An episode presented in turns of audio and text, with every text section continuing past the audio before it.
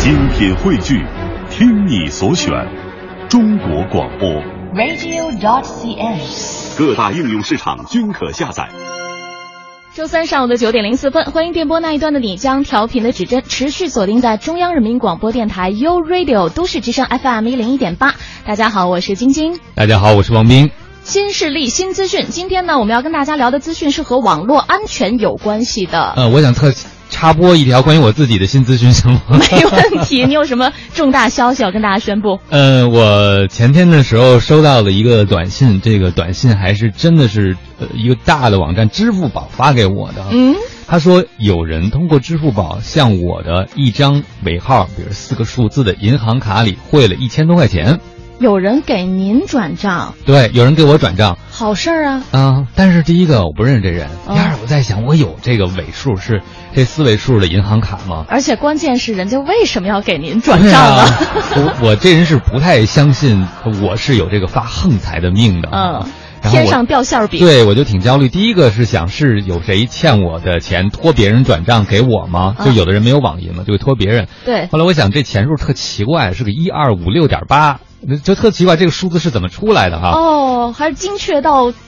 角。对，我特别像，比如买东西打完折扣，店家给你打个几折的那种钱，嗯不像是比如说呃还钱这种数字。对，还钱基本上都凑个整儿嘛。对，然后我就先打电话到银行说，问那个他后边有银行的名字哈，我就问这银行说，我有这样尾号的卡吗？因为我有那银行的两张其他的卡片。嗯他说查完了是没有的。嗯，啊，然后我就更确认了是不是出什么错了，我就给支付宝打电话，我就说。怎么会有人给我转钱？但是这张卡我居然都没有，然后我还能收到手机通知呢。嗯，啊后来这个客服帮我仔细看了一眼，他说确实钱不是转给你的，但是他登记的这个短信通知号码是你的。哦，啊，所以就是这样一个乌龙。但是你知道，当时我就浑身冒汗，我就在想，这难道是个人信息泄露吗？难道我这个自支付宝从这个短信开始就永无宁日了吗？就特别担心这件事儿。明白，是不是还会想说，我的个人信息泄露了之后，那接下来这到底会发生什么呀？这次是人家给我转账啊，以后会不会有很多经常这个什么其他的诈骗短信啊发到我的手机上，让我给别人转账？对呀、我转出去一万再说得了一千转一万。嗯所以其实这个时候我就在想，有这么多的网银，这么多的电商的账户。但是你就突然在那一个时刻觉得这事儿保险吗？这玩意儿要是泄露了可怎么办？没错，确实是这样哈、现在呢，个人信息的保护已经成为了社会各界广泛关注的非常重大的社会现实问题了。从哪个层面体现出来呢？四月二十七号，也就是前两天，刚刚推出的首部网络空间安全蓝皮书，叫做《中国网络空间安全发展报告二零一五》，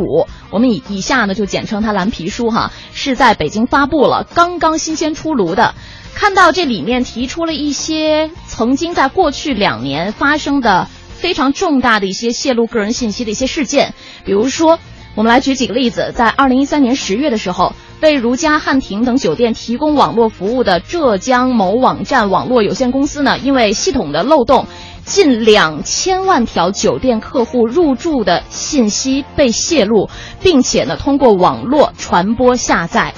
这两千万条啊，就涉及了两千万人啊！关键是有多少人回家出差回家会睡不着觉？有多少人在家等着的又上网去搜自己家里人的名字呢？是是是，另外还有包括像在二零一四年十二月，铁道部订票网站幺二三零六被曝有十三万条用户的个人数据泄露了，包括用户的账号、还有明文密码以及身份证、邮箱等等敏感信息，这都是大家特别担心发生的事情。对，而且像一二三零六这样的网站，我们通常认为，天然认为这绝对是不会出现类似的情况的，是的所以是非常放心的。啊、网络对所有的人来讲非常便利，但是计算机和网络对大部分人来讲又是个黑箱，你并不知道里边发生了什么，包括你的信息出去以后究竟会经过什么环节，遭遇很多风险。所以一旦黑箱里一个环节出了问题以后，你就会对整个黑箱的安全产生质疑。没错。另外呢，我们看到中国网民权益保护调查报告当中显示了，可以想象嘛，我们想象一下，在二零一三年，因为这个数据统计需要一定的时间的嘛，二零一三年网民因为网络诈骗、垃圾信息、个人信息泄露等侵权现象而产生的损失，竟然高达一千四百三十三点六亿元。哇，这可能是很多人没想到的，一千多亿元的损失，就因为这个网络诈骗和垃圾信息。对呃，晶晶，你会经常收到一些垃圾的信息和骚扰电话吗？还好还好，嗯，我确实还比较少，但是短信会收到过一些。嗯，我至少每天能接到一个呃，关于比如说银行的、保险的这样的，或者理财的、基金的、债券的，包括当铺的 电话或者信息。我觉得有的朋友您，您是多有钱？就 这些感觉都是需要您花钱的。我觉得我得多有钱，他们才会盯上我哈。嗯但事实上，可能他们真的是盯错人了。不过我发现现在这个信息泄露渠道真的是越来越多了。嗯有一个朋友呢，他准备要要生孩子，还没打算生呢，只是跟他的一个朋友在微信上互动了两句这件事儿。结果就有大量的人找到他，就在想这些人是怎么做到的？什么人找他？就是一些关于比如说怀孕的孕妇的保健呐、包括新妈妈课程啊等等，就是他以后将要需要的很多的东西的人，已经开始给他打骚扰电话了，给他发短信了。哇，真是替他规划人生啊！对啊，但是你就就他还没有怀孕呢，觉得简直是没有隐私了。太可怕了。嗯而且就像刚才您问我这个问题，包括我们接到骚扰电话或者是收到那些垃圾短信，我觉得我无能为力，我没有任何可以做的事情，就是唯一要做的就是不回应，然后不理他。呃，或者有的可能那个安全觉悟和意识比较高的，会打那个举报电话哈，或者报警。晶晶，其实你说到了这个网络安全里最让我们抓狂的一点就是失控感。嗯，比如说以前你知道谁背后说你坏话，你跟他打一架，或者找他告诉他，严厉告诉他，你不许再说我坏话了。嗯但是现在在网络上，谁泄露你的信息，你的信息转给谁了，你是完全控制不了的，只能等待事态进一步的发展。是这种感觉真的是太糟糕了哈。所以基于以上这些现象呢，包括或网络时代的一些发展，在四月二十九号的时候，去年的四月二十九号，呃，设立了一个四二九首都网络安全日。这个是去年北京市委市政府正式批准的，将每年的四月二十九号设为首都网络安全日。那今天刚好是这个日子哈，也是第二届。首都网络安全日，所以在稍后的时间里面呢，我们会请来三位大来宾，特别的来宾做客我们的直播间，好好的跟我们来聊一聊有关网络安全的这个事情。其实刚才我们讲了很多哈，大家可能会觉得说有失控感，有这种无能为力的感觉。可是其实最大的风险在网络安全方面，往往是来自于自身的，这点可能很多人都没有意识到。哦，是我们自己的不小心造成了网络安全隐患，是吧？是的，啊、有调查呢就发现，人为的错误是导致超过一半儿，至少占到百分之五十二这种网络安全事件的主要原因，而技术问题呢是剩下不到一半网络安全事件的主导原因。嗯不过这也是个好消息，是吧？那倒过来讲，如果我们每个人都知道怎么去保护自己的网络信息安全的话，可能很多事情就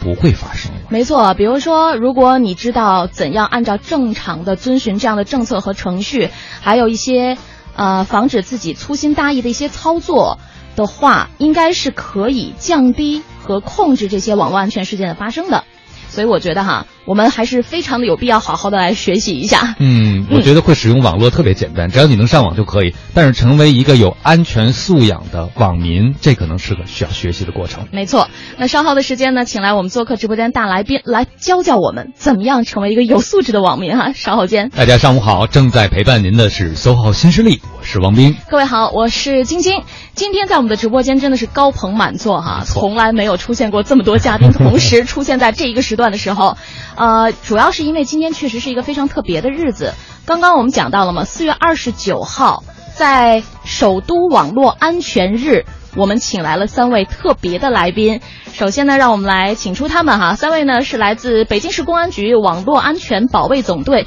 驻区三大队的民警邱怡、王楠以及李阳，欢迎各位，欢迎大家好三位。对我看到那个这这个应该是王楠是吧？刚刚在旁边是自带掌声鼓励是吧 掌声送给你们，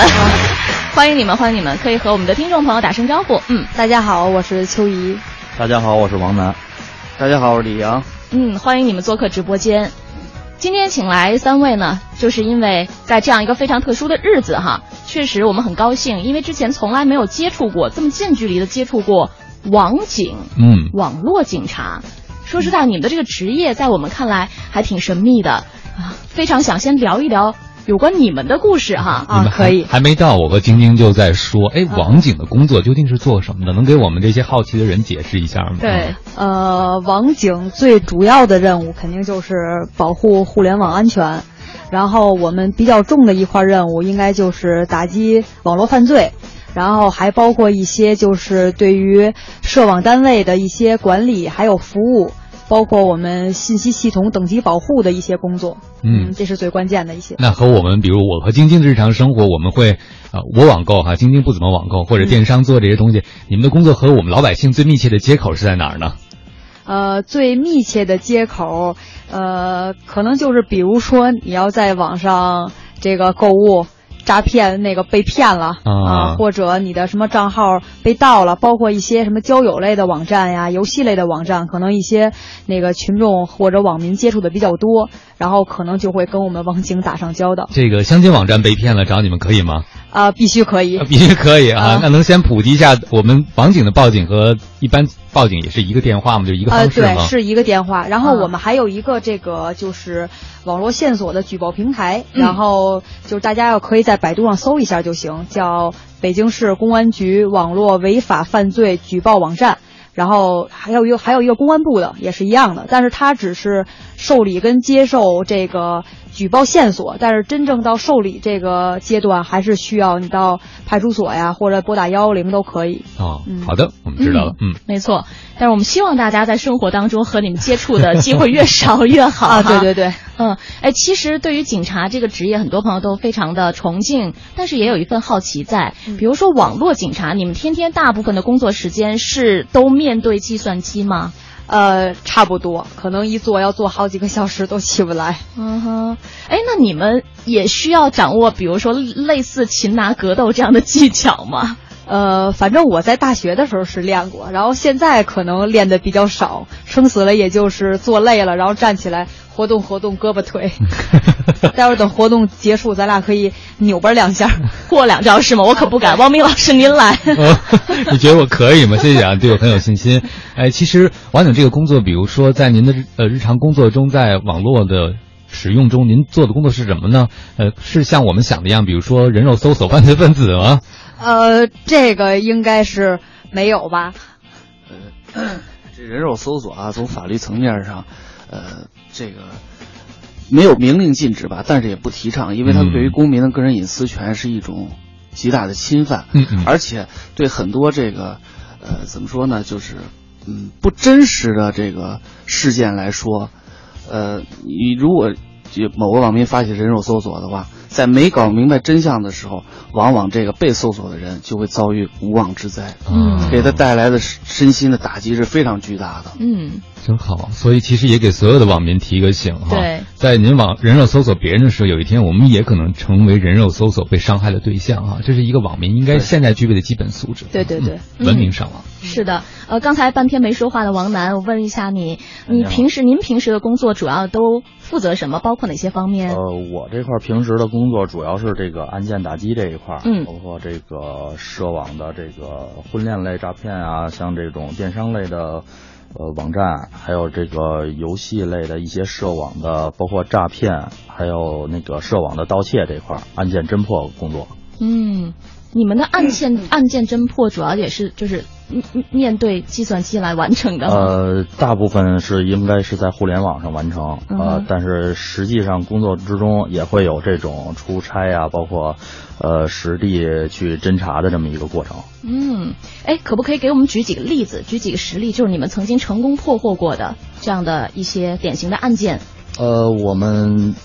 可以这个我们这块儿网安总队这块儿破获了这个曾经破获过这种利用百度账号这个系列盗刷这个信用卡的这种案件。嗯啊，对，然后那个是在之前的那个网上治安综合治理专项行动中，那个北京市公安局这块儿针对呃出现的这种互联网盗刷信用卡的这种新型的侵财犯罪，呃，主动出击这呃连续打掉了这个四个利用百度账户利用百度账号呃进行这个诈骗的犯罪团伙。呃，抓获了犯罪嫌疑人呃二十八名，其中有十呃二十人已经被刑事处理，嗯呃，涉案资金达到三百余万元。嗯哼，呃，就针对这个线索，呃，针对前期的这个线索，我们这个网安部门开展这个深入的查证，然后，呃，通过大量的这个工作，我们组呃最终确定了这个全国的六省九市，呃，开展这个集中的抓捕行动，最后在呃海口、儋州、三亚、呃上海等地，一共抓获了犯罪嫌疑人二十八名，呃。打击了这个机票代理，一共有九人，呃，盗号的人员有一名，呃，根据这个嫌疑人的这个后期的跟我们这个公安机关的供述，呃，增为了增加这个诈骗行为的可信性嘛，他们就是利用这个群众对官方客服的这个不了解，嗯，在网上。呃，发布了这种类似以四零零开头的这种客服电话，嗯，通过这个四零零服务台将电话转呼到自己的手机上，呃，通过这种形式，他们通过这个语言诱骗网民，呃，包括登录这个钓鱼网站，呃，还有这个让网诱骗网民自己这个输入这个个人的信息，包括银行卡信息啊、订票的信息啊，呃，用这种方式，然后但是。其实并呃，网民这个输入这些信息以后，并未，并没有就是真正的从这里边扣款，但是实际上这些钱已经转到了这个嫌疑人的账号上，呃，然后由嫌疑人再将这些信息交给这个他们自己勾结的这种机票代售点儿，嗯，啊，通过这种方式，然后将这个他人支取的这个机票款，然后按照约定的比例返还给他们。所以说，通过这种案子，然后在此我提这个提示这个广大网民吧，不要轻信这种网上的这个低折扣机票，呃，包括购买机票，应该到正规的这种订票网站订购。嗯嗯，在网上过程中，呃，在上网过程中啊，咱们群众一定要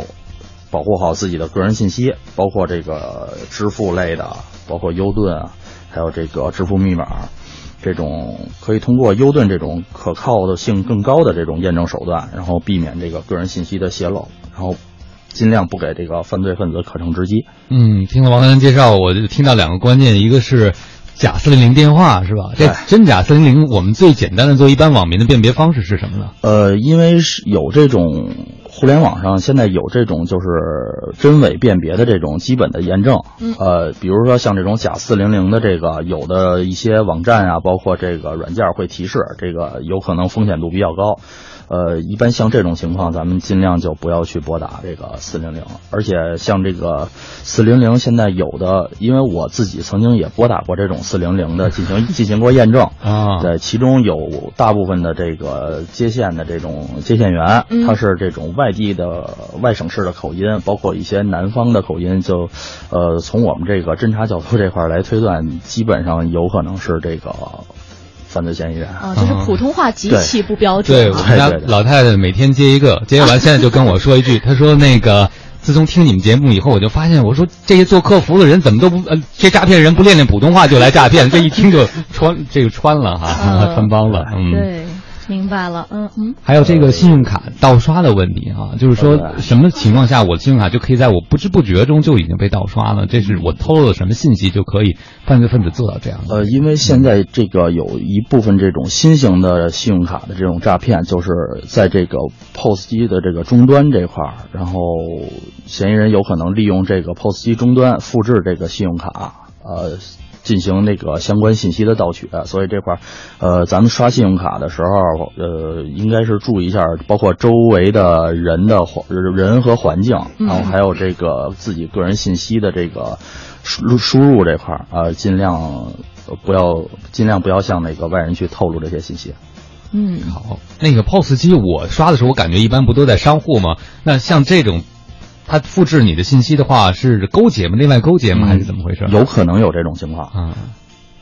明白，所以大家还是尽量的先做好自我保护的这个工作哈。嗯嗯，好，网络安全你了解多少？这是在四月二十九号首都网络安全日，我们今天做的一个特别的节目企划，请来了三位网警在直播间呢和我们普及一些网络安全方面的知识。SOHO 新势力，欢迎各位的持续锁定，听到的这个声音依然是来自于 U Radio 都市之声 FM 一零一点八。大家好，我是晶晶。大家好，我是王斌。嗯。今天呢，我们要和大家来聊的一个话题就是网络安全，你到底了解多少？请来的三位做客嘉宾，他们是来自网安总队驻区三大队的三位民警邱怡、王楠以及李阳，再次欢迎你们。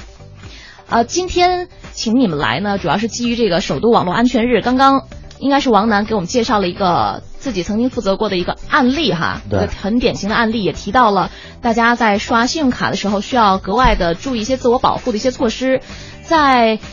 呃，李阳这边是不是也有一个相关的案例？好像是冒用他人的信用卡信息来进行了一些犯罪的活动，哈。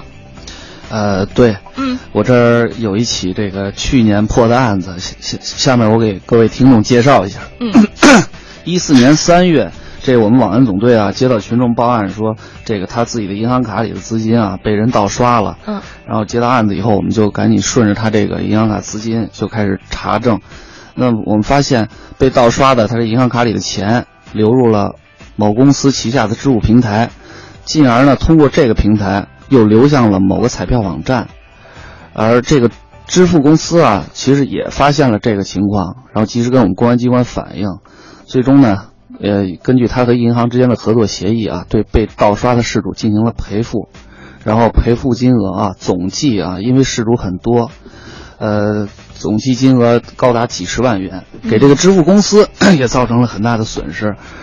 然后呢，我们经过网上侦查，一四年七月份，我们在湖北武汉洪山区将嫌疑人罗某抓获。抓获以后，我们就进行突审。根据罗某交代，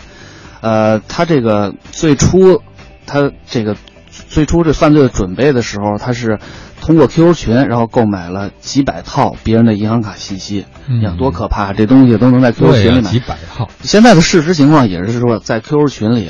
嗯，你只要有需求，嗯，很多就是大家想不到的东西。都可以在里边买到，嗯，当然啊，腾讯公司也是开通了这个个人 QQ 和 QQ 群的这种举报平台，就像咱微信的这个申诉平台一样。嗯，一旦发现这种，他们打击力度是非常大的，是直接封群。嗯啊，可是这个东西毕竟是永进不止啊，对吧？它可以改头换面呀，再组织一个 QQ 群。现在这个涉及违法犯罪 QQ 群，真的确实是不少。嗯，然后他先买着这些银行卡信息，这信息里包括什么呀？你的姓名、卡号，还有支付密码。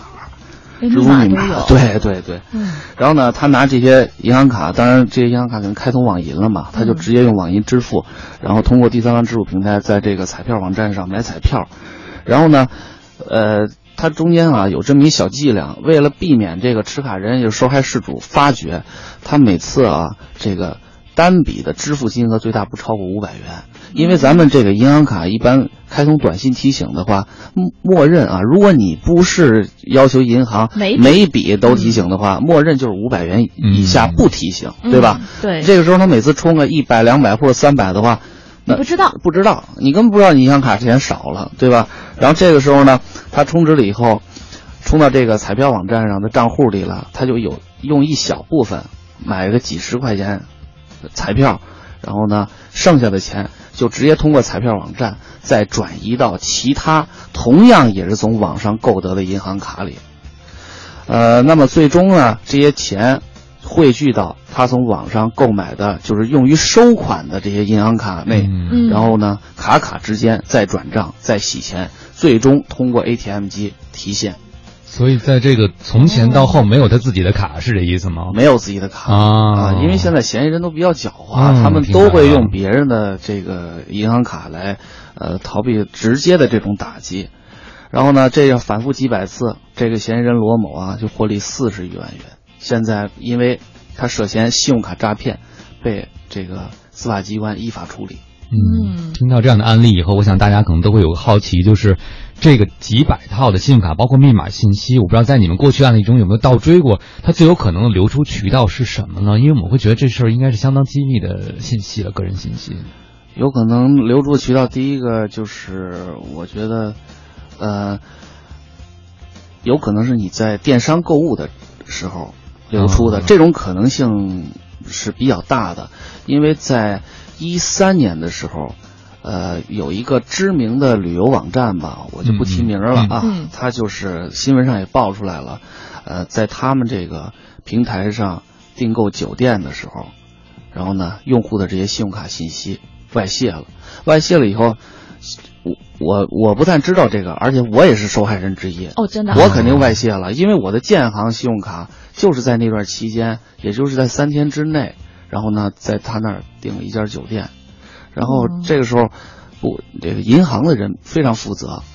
呃，发生这事儿以后，我看到这新闻以后，也是第二天吧，就打电话给我，嗯。说您的信用卡有可能，呃，失密了，嗯。啊，这个时候，呃，就跟我电话通知我，给我换一张新卡，嗯。然后呢，再跟我核实了一遍我的电话，啊、还有这个通信地址有没有发生变化。然后大概过了三四天时间，这新卡就寄过来了，我就老卡就给它销毁了。嗯。啊，但是幸好没有什么资金上的损失，是吧？对对对嗯，这个在网站消费有可能会带来信息的泄露，对包括网站的漏洞。嗯对，另外一块儿就是咱们大家平常听说比较多的叫钓鱼网站。嗯这钓鱼网站，你在网购的时候，呃你这很多很很多时候你会碰到过，尤其是你碰上骗子卖家的时候，对吧？他往往采取这种手段，给你做个一模一样的网页，但是域名呢又跟这个官方的购物网站是不同的。嗯这个时候，呃，就是辨别能力不太强的人，他就会相信这个是嗯外贸真正协会的官方看网页长得像，就对是对对官方了。嗯啊，然后在这里头，其实你在这个钓鱼网页里，嗯、就是输入自己的呃户名、身份证号、这个卡号、银行预留手机号，包括验证码的时候，骗子在他的后台里完完全全就是瞬时就接触接收到这些数据，嗯。这也是一步一外步的一个哈。嗯啊，自己都交代了，对。过后就。对对对对嗯，这些都是有可能泄露个人信息的一些途径和渠道。对。嗯，好的，今天在四二九首都网络安全日这一天，我们特别请来了三位网警，和我们来讲述一些安全网络、网络安全方面的一些知识和防范的措施。欢迎大家回来。您正在收听的是 SOHO 新势力，我是王斌。我是晶晶，我们的做客嘉宾呢是三位网警，他们分别是邱怡、王楠和李阳，再次欢迎你们。刚刚是啊、李阳给我们讲述了一个案例啊，而且自己曾经也有过这种亲身的经历。嗯，看来网警也会遇到对这种诈骗的手段。听到这样的故事，我就更觉得每一个人都应该为自己网络安全系上一根弦儿，是吧？嗯因为真的是不知道哪天谁就可能成为受害者。也希望大家在听我们的讲案例的时候，哈，也发送您的问题过来。不管您在网银或者是网购，或者在互联网的信息安全上有任何的疑问，嗯或者想知道怎么保护自己的隐私等等，都欢迎发微信的问题给我们。我们有三位网警坐镇回答你们的问题，哈。对，嗯在微信的公众平台可以搜索添加“都市之声”为好友，然后呢发送文字信息过来，我们就会看到了。呃，应该是李阳这边还会有一个具体的案例哈，要和我们来分享是吗？呃，对，我觉得接下来这案例啊比较具有代表性，嗯射中面也特别的大。赶紧让我们听听。啊，是，我想给大家介绍一下。呃，大家这个现在可能很多人都知道啊，随着互联网技术与金融服务的不断融合，一些银行推出了无卡预约存款服务，使得这个金融服务更加便捷。但是呢，在便捷的同时，给犯罪分子也带来了可乘之机。嗯然后在二零一四年呃第四季度的时候，呃，这个嗯本市啊高发一一种这个嗯利用伪基站发送短信，然后呢诱使用户登录这个呃仿冒银行的钓鱼网站，进而套取他的这个卡号、呃密码、验证码这些东西，进而实施这个无卡预约存款的这种案子。然后我们总队啊，通过这个侦查，呃，在五个省市分别打掉三个这个新型的实施无卡预约取款类诈骗的团伙，抓获犯罪嫌疑人十十人，然后破破获刑事案件二百三十余起，查证涉案资金两百余万元，嗯为群众直接挽回经济损失五十余万元。然后这事儿是怎么回事呢？根据嫌疑人交代啊，为了骗取他人钱财，他们首先制作了与这个真实银行网站高度相似的虚假网站，然后呢，他们雇佣人，因为现在网上不都有那种兼职嘛，承载业务的，对吧？嗯很多时候有很多打擦边球的人，他们就雇这么一批人，然后呢，利用伪基站，然后冒充银行客服电话。在这个主要是人群密集地区，比如说这个呃客运站啊、地铁口 CBD 啊、嗯地铁口，像这种地儿，向不定不特定人群发送这个以这个银行积分换礼或者手机银行升级为由的诈骗短信。这个时候，你手机收到这这个发送号码就是银行的号码。哦嗯，就是银行客因为伪基站对对对，因为伪基站它可以把这个呃发送号码设置成他想要的任意号码。嗯，啊那就很难辨别了呀。对，这是一种这个新型的犯罪技术。嗯，所以说，比如说我手机上之前有某银行的那种服务短信，结果我出地铁口的时候也收到尾一站发的一模一样，它会续在那个短信后边，对不对？对，啊，所以你根本就就更觉得是真的，因为你前面也收到过这个号码嘛。是。现在我给大家支个招啊，因为我自己用的安卓手机啊，反正呃这个用了一些安全软件，比如三六零拦截助手啊，嗯这个金山的一些这个安全助手，然后这个时候它有这种功能，可以去，呃，就是筛筛选，筛选这个疑似伪基站的这些短信，无论是发票广告啊，或者是这楼盘广告啊，他认为是伪基站的，然后他就根据他的规则把这些短信筛出来，然后搁在你的这个骚扰屏蔽名单里。嗯啊。然后呢，咱就说到这个伪基站，他发了这些短信以后，那这个受害人一看，哎，那这就是银行发的短信，那是不是确实手机银行要升级了呢？这时候就按照他短信上提示，登录了他事先设置好的那个仿冒银行的钓鱼网站，然后在里边啊，他就开始输自己的一些卡号啊，呃，这个姓名啊，预留手机号。最关键的一步是什么呀？是这个手机验证码。嗯手机验证码，因为大家现在都知道啊，你信用卡、储蓄卡开通快捷支付了以后，然后呢，当你消费的时候，他就会给你发这个验证码，是一种动态密码。对对对嗯，然后这动态密码你在钓鱼网站上输的时候，然后呢，你的你的手机其收到这验证码了，对吧？你也会把验证码输进去，但是同时呢，嫌疑人是跟你在同步操作的，因为你你输的所有东西他都能看见，然后他就在正规网站上输你的这些信息，嗯然后很多人收到验证码以后，他一看。他没有能够及时辨别出来啊，这是无卡预约存款业务类型，他不知道这个类型是干什么的，嗯他就输上去了，输上去了，嫌疑人把这验证码一输，然后就能从他的卡上取钱了嗯啊。这起犯罪里，诈骗是肯定的，对吧？但是发送伪基站短信这个危害特别巨大，它是源头，它是最初的作案作案手法。那么这种伪基站发送短信也涉嫌这个破坏公用电信设施罪，啊，这个请大家注意预防。嗯但是像这样的游走的人，是不是在我们捉拿起来也是很费劲的呢？呃，这个，嗯，怎么说呢？需要有这个运营商，嗯，像移动、联通这些部门的大力支持嗯啊。这个呃近从一四年三月全国开展这个打击伪基站专项行动以后，陆陆续续的也抓获了一批这个利用伪基站这设备发送各种各各类短信的这个犯罪嫌疑人，同时呢，也打掉了一些生产伪基站设备的这个厂家。嗯嗯，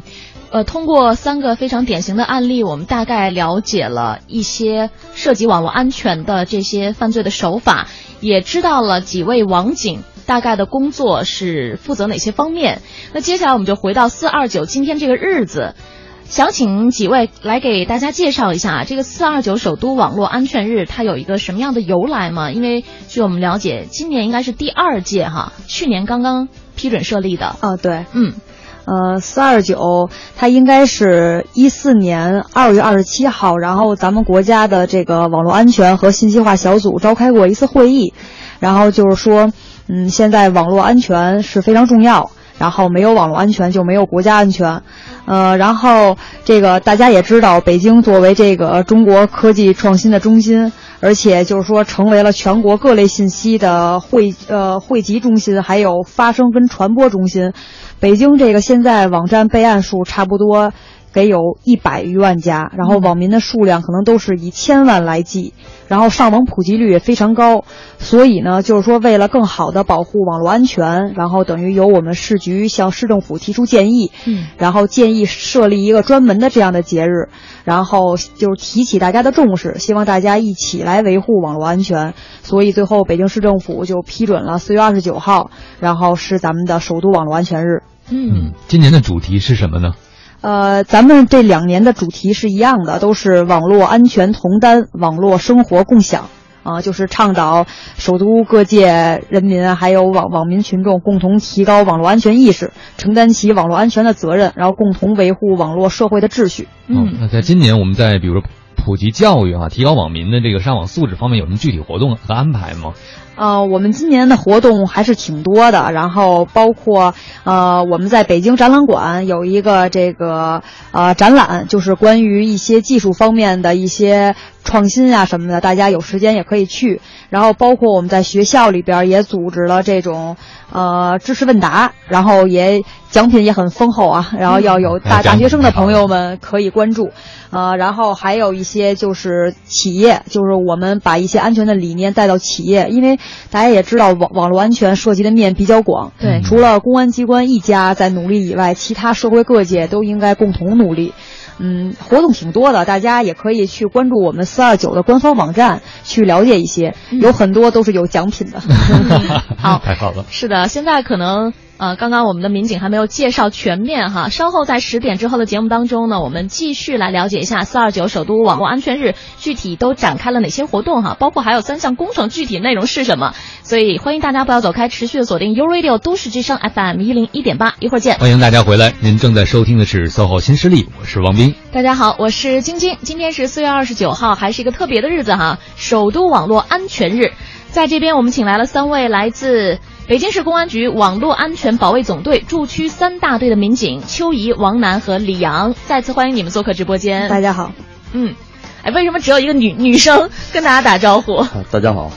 两位男士都比较羞涩，非常腼腆嗯对，我们的王警非常非常低调，但是再低调呢，可能大家对这个四月二十九这一天还是蛮感兴趣。能不能再跟我们多聊两句啊？在这一天会有什么特别的事情发生？还有什么特别的工程或项目吗？啊，有给的大家简单介绍我们这个这回的活动有三个工程，嗯然后分别叫启明星、护城河跟孵化器，然后给大家简单介绍一下。然后先说一下这个呃孵化器工程，它是二十八号到三十号，然后刚才也跟大家提到了，在北京展览馆举办一个网络与信息安全的博览会，嗯然后这些包括政府部门、科研院，还有六十余家知名的网络安全公司都会在那参展。然后呃，包括人工智能搜索引擎、可视化大数据技术、企业 WiFi 安全防护等最新的科技成果，也在那也也在那儿会进行展示。嗯，嗯，这个孵化器主要就相当于一个科技一个呃展览，科技方面的一些前沿的一些对对对对成果。对对对，大家可以去那儿可以参观一下。嗯呃，然后再说一下我们的启明星工程。启明星工程主要针对的就是年轻人、学生这个进学校这个这个活动。嗯然后之前我们去年就开展这项工作，然后我们可能针对的主要是中学生这块儿，然后今年开始我们也走访了很多大学。嗯然后因为年轻人嘛，可能毕竟还是上网的主要群体。嗯，然后把这些安全的知识、安全防范知识提早的灌输给青年人，也可以更好的共同承担起维护网络安全的责任。嗯然后我们经过前期在北京大学、清华大学一共八等高呃八所高校开展了这个大学生网络安全知识竞赛的预赛，呃，然后大家也可以看一下。北京电视台生活频道，然后今天晚上还要播这个决赛，然后可能这个呃，如果这个比赛成绩非常好的这些选手还能够到这个硅谷，应该是有实习的这个机会。啊这个奖品可能对很多技术控来讲，真是个好消息啊！讲到了去大学和给青少年普及网络知识，我觉得特别有必要，嗯因为这个时代，就像我刚才和晶晶说的，打开电脑，拿上手机，你就是网民了。对对对但，其实，在我们的教育课程中是严重缺乏对网民的基本的上网技能、自我保护等等培养。我们可能有安全教育是防火，对不对对这方面防地震等等，嗯但是网络这件事儿却是经常被忽略的。是。然后最后就是再给大家介绍一下我们这个护城河工程，这个主要就是针对我们这个民生这一块儿的，然后就是调动首都网络信息安全的优势资源，然后找这个网络安全专家走进咱们这个国有企业，开展针对性的讲座，然后等于就是让警民联手吧，然后这个共同这个打造这个网络的清朗天空。嗯，它其实对企业来讲，更多他们需要知道怎么防范黑客攻击什么这种。啊，对对对对对，是。啊，嗯，其实很多企业企业主，特别是中小企业，都没想过自己会造黑客吧？是不是经常发现他们没有这方面的意识？啊，应该是，而且有好多这种国有企业什么的，它可能就是涉及到这个老百姓比较切实有关的水电气热这些方面。对对对这些因为老百姓对他们的信任度很高。对对对如果他们的后台遭到攻击或者怎么样，可能就会跟老百姓实际的这个生活有关系，受损失就会比较大。嗯友情的敌人是比较好防范的啊。啊互联网让这个被攻击的，就是受攻击的对象，你都不知道是谁在攻击你，完是确实是哦，所以嗯很容易就不知道风险在哪里。对，嗯，所以其实，在网络安全这一块儿呢，除了刚才像几位民警给我们讲的三个非常典型的案例，就好像都是涉及我们个人的。除此之外，还有一些类似刚才讲到的涉及企业的哈、涉及这个黑客的，这听起来好像离我们的生活有点遥远，但其实它带来的这种危害是非常大的哈。嗯，你们那个招过黑客吗？我特想知道，因为好多电影里，欧美的电影里都把黑客描述成了一种非常天才的啊，甚至有可能是呃超厉英雄式的，但实际上黑客给我们社会带来的损失是非常巨大，能介绍一下吗？嗯，呃，我们在现实办案中啊，确实抓过黑客，而且抓过也不止一个。然后呢，从法律层面上来讲啊，这个呃，网安民警主要负责的刑法第二百八十五、二百八十六、二百八十七这三条。其中呢，这三条也得分两块来看。第一块呢，就是针对计算机信息系统啊所发生的犯罪案件，呃，主要是比如二百八十五条里规定的非法侵入计算机信息系统罪，还有它的补充的两个罪名：非法控制计算机信息系统罪和非法获取计算机信息系统数据罪。那么这是二百八十五条里规定的，二百八十六条里有这非法破坏，呃，就破坏计算机信息系统罪，主要指的对计算机信息系统以及它存储的数据，呃传呃存储的程序、传输的数据进行这个修改、增加、删除和干扰这四种操作的啊、那么情节严重的话就构罪。呃，另外还有一个是传播计算机病毒程序罪，这是二百八十六条里的两款罪。然后呢，这两呃，这二百八十五和二百八十六条啊，是这这一听应该是属于我们网安民警的正差，在在现实中啊，我们也是这个立足本职吧，呃，这个呃，不断加大对这种案件的打击力度，因为他的犯罪呃犯罪主体一般都是呃黑客或具有一定黑客技术的人，嗯，这里边啊，这个黑客也是一个，呃，怎怎么说鱼龙混杂的、水平参差不齐的一个群体。你看最底层的，比如有那些能够使用黑客程序或使用黑客工具的人，用现成的黑客软件，对他使用工具，但是他不知道他在使用工具的时候，这些工具实际上也是一种存在后门漏洞的一种嗯可以可以称之为木马吧。有可能你在使用这些工具的时候，你的电脑也在被它的啊开发者所控制。嗯，你的电脑实际上也是一台傀儡。那么中高级的，那高级不用说了，有很多都这个，呃，怎么说呢？不屑于不屑于去做这些这些嗯犯罪行为，因为凭他们的技术，呃，已经可以生活的非常好了，对吧？呃，除了这二百八十五、二百八十六条这两两条针对黑客的这个、法律之外，还有二百八十七条，就是利用利用计算机网络实施的一些其他犯罪。这些犯罪大家比较常见的就是刚才像我们讲那案子，网络诈骗，还有网络盗窃，呃，网络赌博、网络淫秽色情，还有网上集资呀，像等等这类的，都是由我们的刑侦、经侦或者派出所这些主要办案单位他们去立案，我们实施全程的技术配合。嗯，那么这是法律层面上规定的网安这个案件侦办的职能。啊，所以其实这个网警的工作要和很多你们的同行一起协力，才可以完成这件事情，是吧？是是是，大家不就现现在讲究团队合作吗？团队合作，结果没有团队合作的话，他办不成铁案，办不了漂亮案子。啊，真好！我听完了以后就有一个感觉哈，记得以前在反对盗版书的时候，就说，哎，你会偷别人钱吗？大部分人不会，但是我们可能会看盗版书。其实盗版书也是一种盗窃，嗯，但是可能因为比如电子书觉得很虚拟，我没干什么。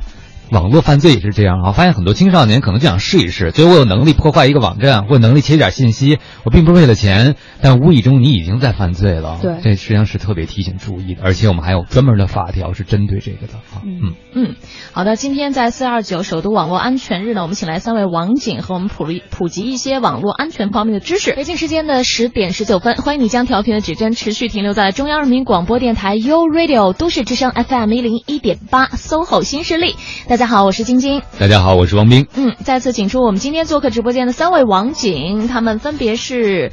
邱怡、王楠和李阳，再次欢迎你们，欢迎你们。对，今天特别开心，因为三位做客我们的直播间呢，就可以给我们带来很多实例啊，同时呢，也可以帮助我们的听友来回答很多的问题。嗯，他们坐在这儿，关心的，我们觉得大家安全感就已经提升了哈。对，啊，这个朋友就问了，问后三位哈。啊，辛苦了。然后就想问一下你们如何做到真正的防范，特别是网络安全的个人防范，具体能够做些什么呢？啊，谁给我们回答一下呢？呃，这个网络安全的个人防范这个问题，呃，现在针对这个就是互联网这个安全的这个高精尖技术的这个不断发展。呃，我们这个现在包括老人啊、小孩啊，呃，都多少都会使用这个互联网。嗯，呃，这互联网现在已经影响到我们每个人的生活当中，呃，甚至那个生活的方方面面，包括刚才说到的那个水电。呃，水电煤气一类的，在网络安全问题上，呃，我认为没有人能够置身这个事外啊。相信有些听众可能在某些互联网领域，呃，有可能比我们接触的更多、更精尖啊。那个面对就是现在不断的发展这个网络发展的这个事态，还有这个从层次呃层出不穷的犯罪形式，呃，作为这个我们网安总队这块儿啊。嗯，开通了一些在互联网上也开通了一些相关的这个网络账号，比如说这个微博呀、微信啊这种公众账号。嗯，针对一些新型的这个网络犯罪，然后通过这些账号，呃，咱们广大群众可以起到那个，可以在相关的这些呃违法犯罪的类似这种线索，呃，可以向这个我们这些网络账号啊反呃反映这些问题。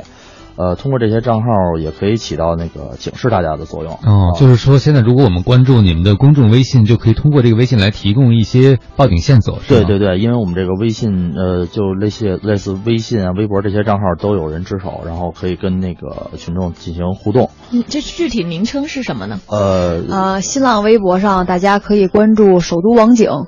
呃，还有一呃，还有一个我们那个特别漂亮的女网警，叫传说中的女网警 啊。然后在腾讯微博上，大家也可以关注我的实名认证账号，就叫网警小秋秋，秋就是邱少云的那个秋。哦，现在好可爱啊，都 就是这个名字起的，大家一定非常想关注。然后还有最响亮的一个平安北京啊，对他都会针对这个最近可能高发的或者可能新型的一些诈骗，然后他总结出来防范的一些小窍门什么的，然后及时。更新在我们的这些微信或者微博账号上，然后大家及时关注，那个可以及时了解，预免不是那个提前避免上当受骗吧。嗯，所以我们以后在关注新闻的时候，也真要关注一下网络安全方面的新闻了。有的时候你真的是没跟上就 out 了，out 了不不是最可怕的啊，可怕的是 out 了以后的后果。对对对。好，我我下了节目就去关注一下首都网警哈。对，就这些针对这些微博账号吧，然后通过这个这些账号，也可以使我们这个更早的发现一些这个违法犯罪的苗头，把一些就是可能转化为这个案件的这个线索遏制在这个萌芽时期，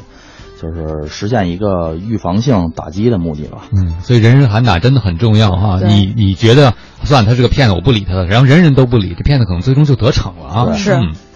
呃，这个反正针对刚才网友提的这个问题吧，我们这块儿也总结了一下，这个之前也归呃，就是总结了一下这个最最近吧，就是比较高发的几类这个网络犯罪的这个呃类型吧。嗯呃，首先是这个婚恋类网站上就是在我们的生活当中，可能很多人都会涉及到的。对对对，嗯是属于这种比较大众化的这个网络犯罪吧。嗯，首先就呃，是婚恋型的网站。对婚恋类的网站，呃，像这种婚恋类的网站，呃，咱们上网的时候应该注意，就是给大家提示几点吧。呃，首先就是选择这个公众场公众场所约会，呃，就是这种人多人比较多的地方。呃，并且在约会前最好是告知家人或者朋友，比如说自己去哪儿了，包括跟谁啊，或者是对方的手机号啊，相关的一些信息可以，呃，给家里留下。比如如果有什么问题的话，家里好能及时联系上。嗯呃，其次就是控制这个首次的这个约会时间，呃，尽量不要说太晚，因为毕竟晚呃夜晚这个案件比较高发，这种类似的这种相关的案件，嗯呃可能会多一点儿。呃，要一定要在约会以后坚持自己回坚持自己回家，因为呃首次毕竟是首次见面，对对那个对方不是很了解。呃，再有就是说，约会的时候注意察言观色，不要轻易的向对方透露这个联系方式，呃，包括刚才说的这个各种密码啊、账号啊一类的，嗯。呃，尽量不要给这个任何网友借钱，呃，不要发生这种金钱上的往来。嗯。呃，类似这种在交友过过程中吧，然后遇到这种，比如说遇到这种借钱呀、包括中奖啊、投资理财这种一夜情广告的这种现象，应该咱们谨谨慎对待。呃，一定要提醒广大网友对这些对这几个方面吧，一定要多加注意。嗯，我听完了就觉得我们的网警太贴心了，就是这个网友首次约会手册，基本上就是要要 注意什么事情，啊，还是有很多的普适性的。其实我看到网上现在有越来越多的诈骗，比如说是通过 QQ 的陌生的异性的加你为好友，然后以恋爱的方式，然后谈不谈就开始说钱借点钱，比如说路费啊什么之类就开始了。这样的案件在你们平时的处理中有接触过吗？呃，嗯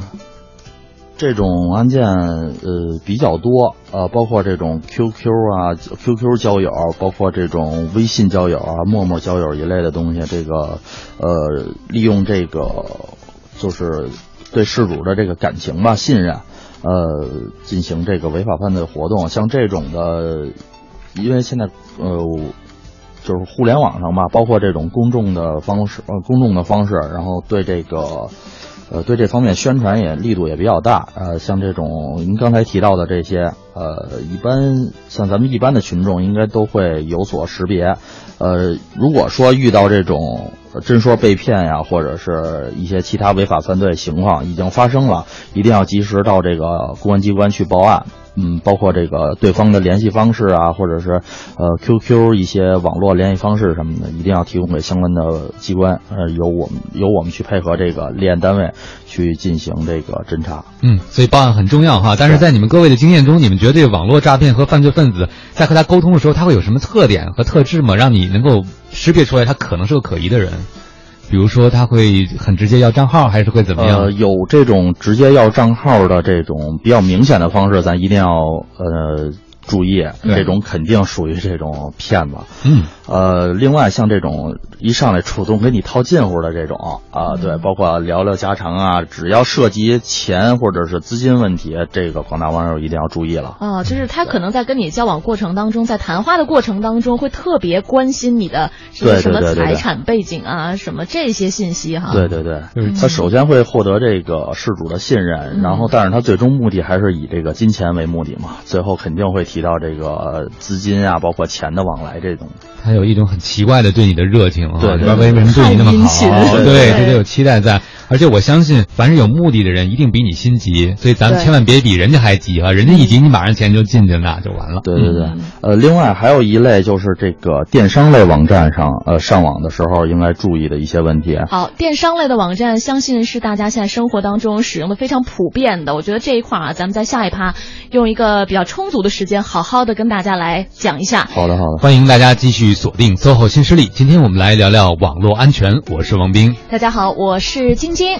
另外做客直播间的三位呢，是来自网安总队驻区三大队的民警邱怡、王楠以及李阳。嗯，刚刚我微信平台上有听众已经问了哈，就是你们的那个官方微信怎么加？快点告诉我，特别迫切。嗯，大家就直接搜索“首都网警”就可以。嗯，首都网警四个字哈，您记好了啊，搜一搜，加上他们，万一您以后有一些这方面的需要或者疑惑的时候，包括知道最新的这方面的动态啊。对，这应该是在四月二十八号昨天的时候刚刚上线启动的哈。对对对，是，嗯。好，那接下来的时间呢，我特别要赶紧请我们的民警王楠给我们来讲一讲啊，在上电商类的网站的时候，刚刚我们关了话筒私下聊天的时候，我我了解到哈，像我好像跟。李阳，我们两个是属于不大网购的，对我们是比较小心谨慎的人，特别怕自己上当受骗。你们是通过拒绝网购这事儿来实现网络安全的，就远离网络，珍爱生命。对对对，从源头上来来扼杀住任何这种可能性。但是我真是戒不了网购，我觉得网网购很方便，尤其是买一些电子设备什么之类的时候，可能比去村儿里去中关村要方便很多哈。确实，现在网购人非常多。对，但是在若呃前一两年，就某大电商网站，我的一个积分。呃，结果就被人进了那个账户，换了某种产品。其实那个积分没了，我不可惜，但我很担心的是，我里边所有的信息就会泄露了，这是我特别担心的。嗯，那各位在网络购物安全方面，对我们有什么提示呢？呃，从这个电商类网站上这块儿，呃，这方面来讲，呃，首先是要认清的这个界面啊，不要就是贪图便宜啊，访问一些那个违法的钓鱼网站。呃，有些这种钓鱼网站，它做的非呃非常真啊，它可能跟那个电商的那个官方网站就差那么几个字母，但是这。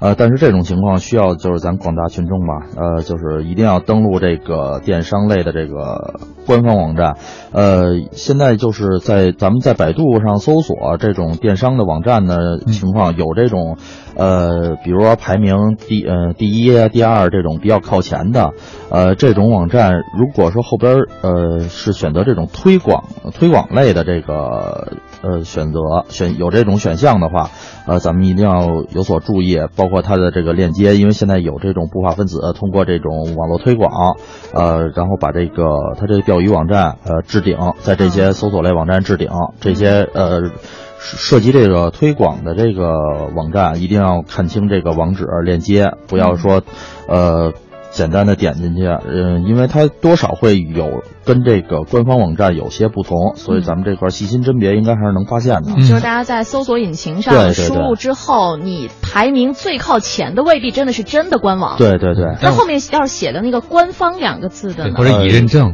对，一般像这种情况，呃，官方网站它都会有自己的这个相关的一些标识啊、认证，呃，咱们一定要注意在生活中中注意辨别。呃，再有一块就是不在这个，千万不要在这个网站购物中透露咱们这个支付宝啊这些呃购物账号和密码，因为刚才也说了，这这些东西涉及这个个人的资金，包括个人信息这这一类的的信息，呃，咱们这个在聊天过程中吧，一定要注意，呃，尤其是这种电商类的冒充客服这种，通过 QQ。呃，跟你私聊这种情况，一定大家要注意了，这种有可能就是违法违法人员吧，然后然后再进行这个诈骗行为。呃，再有一块儿就是千万不要轻信这种点击弹出来弹出的这种链接，包括这个对话框啊，还有这些弹出的广告一类的链接，尽量不要去点。包括这些链接上挂的这种下载的软件儿，呃，现在这种木马有可能是伪装成这种软件儿，然后。就植入到我们这个公群众的这个电脑之中了，呃，包括这种现在比较多的是这种 APK 这种软件，还有这个有的这种 EXE 点 EXE 的这种运行类的软件，呃，一定要甄别以后再进行下载，包括点击。呃，再有一块就是说，咱们通过这个在这个支付密码的设置这块儿，一定要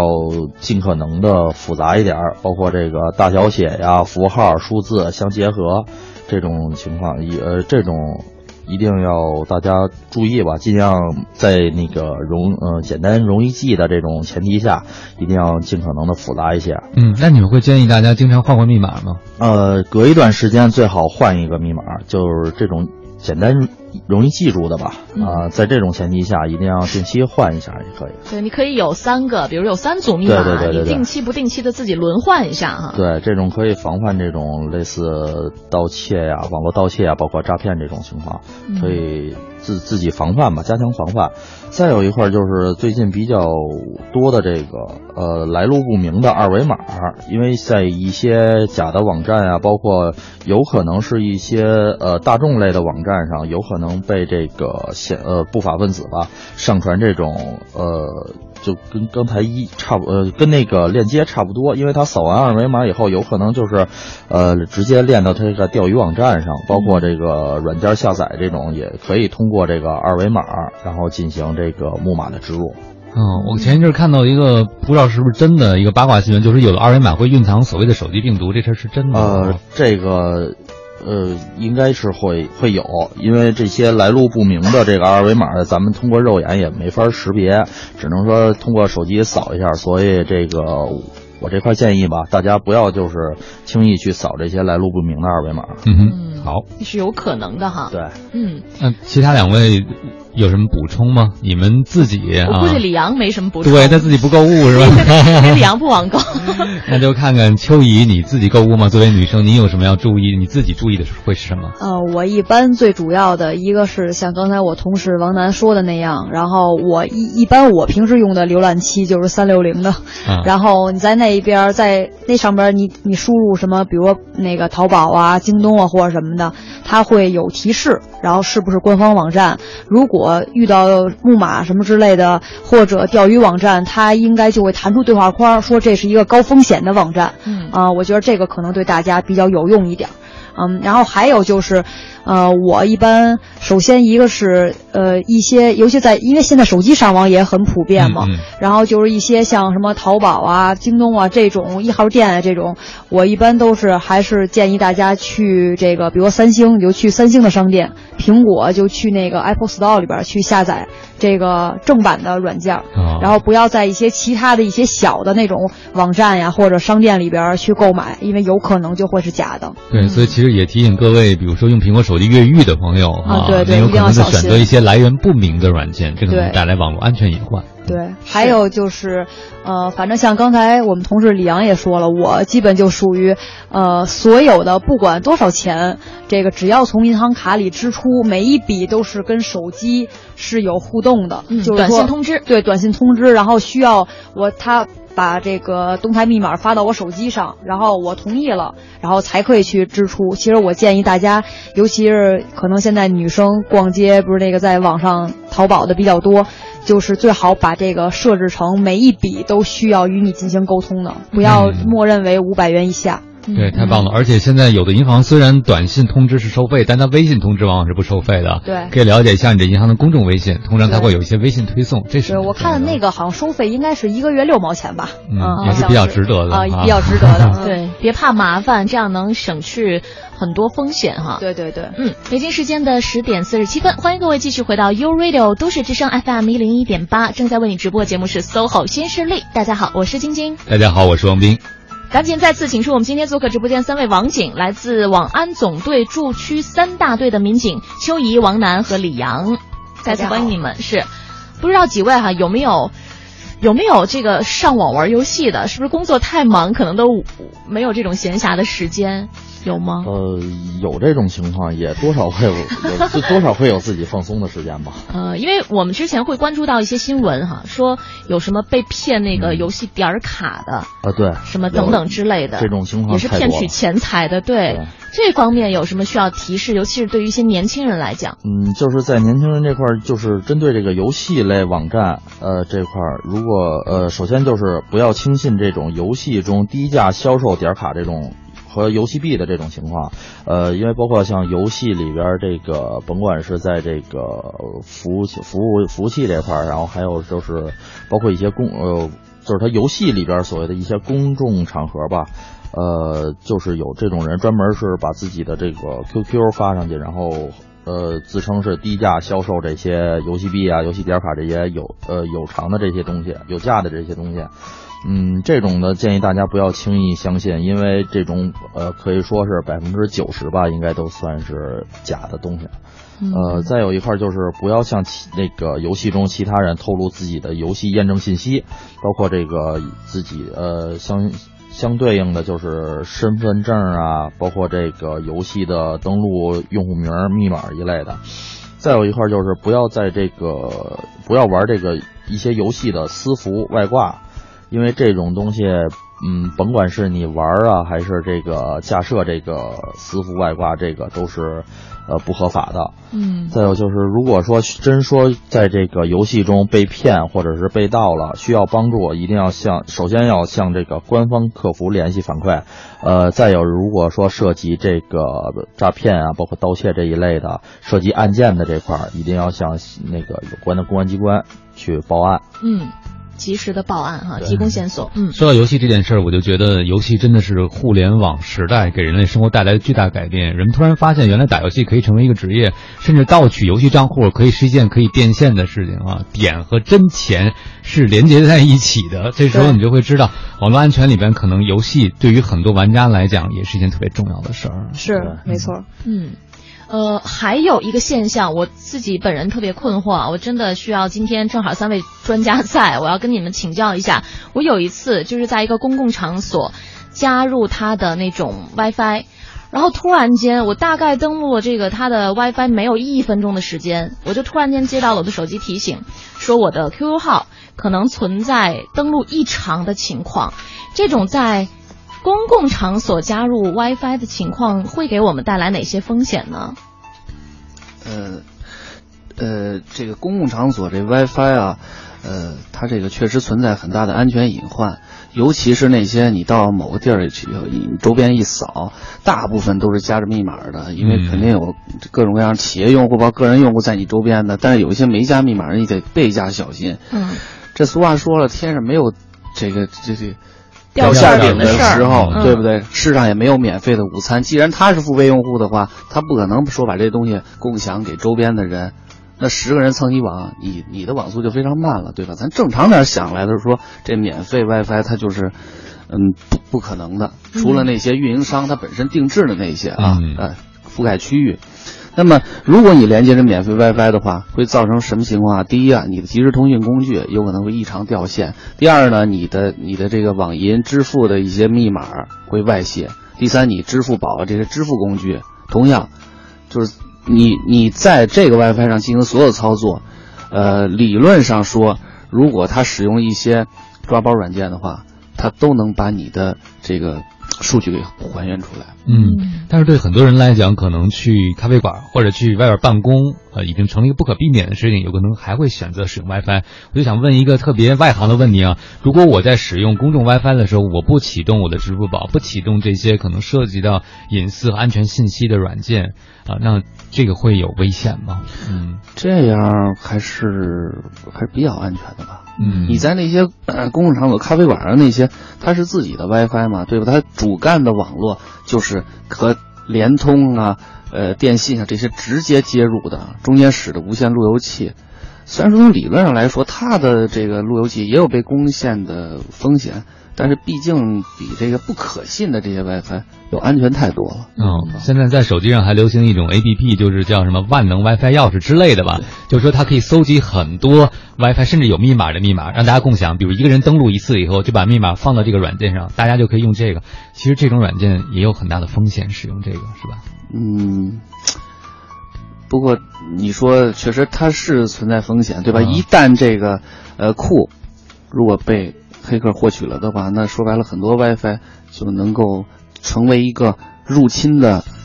呃通路吧，对，来通路。呃，但其实是咱们这个互联网嘛，本身就是双刃剑，对不对？嗯呃，这个它的安越来越便捷的同时呢，它确实存在嗯这个越来越高的风险隐患。嗯这两者呢，就是尽量呃，无论是企业还是咱们网民，都得从中找一个平衡点。咱举个最简单的例子吧，比如说你们家这个有一无线路由器，那这个时候，那你刚开始对它进行设置的时候，无论是你设置也好，也是运营商这边工作人员帮助你设置也好，它加密方式无非就两种：WEP 加密方式和 WPA，甚至 WPA two 这两种加密方式。那你一定要选这个 WPA 这种加密方式，这就是个人的一种呃提防，就是用了这种这个协议来传输数据的话，那么你的这个这个数据啊，这个包括你的这个无线路由器的密码，嗯，呃，就是很难破解的哦啊。但是 WEP 那种就破解起来比较简单。所以大家回去看看自己路由器是不是 WPA 的密码模式。但是那个家里路由器的密码我还要经常改吗？呃，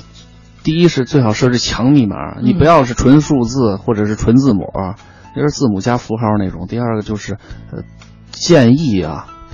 至少一个月一更换吧。啊，一个月就要一更换。我们家那好几天没更换了，想来直冒汗，回去赶紧改一下。嗯。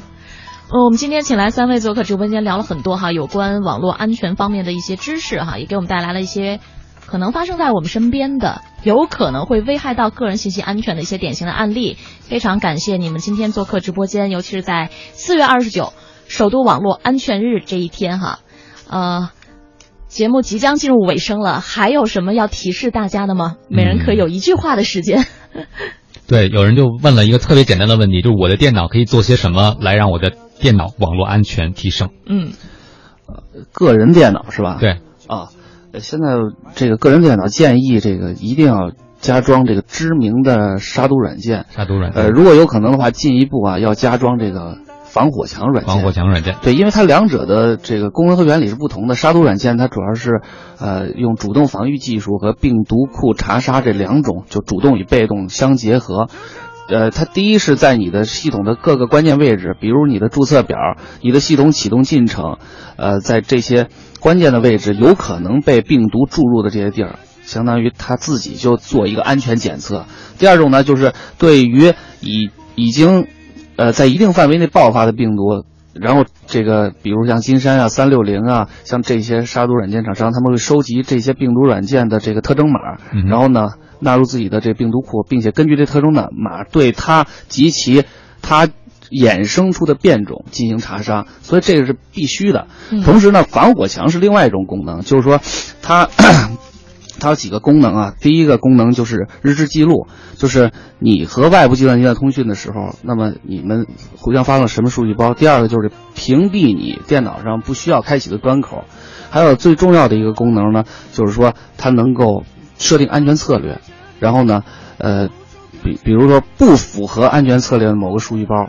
就是。它就不可能跟我取得通信，就不可能建立这个连接。OK，那么这两个软件是我我建议大家能安装就一定要安装，并且要定时的、及时的更新，对吧？那那剩下的二位警官还有什么贴心提示吗？一人一句哈，跟我们大家说一说。呃，我就是希望大家，嗯。就是也是借这个四二九的机会吧，希望大家真正能多多的关注这个互联网的安全。嗯，然后不光是在咱们这一天，呃，在三百六十五天每一天都关注网络安全。然后希望所有人都不会在网络生活或者工作中被侵害。好，嗯，一句，呃，在这个四借这个四二九首都网景安全日的这个前提，呃，然后我们这个，呃，针对这个。我替您总结吧，网络安全人人有责。对。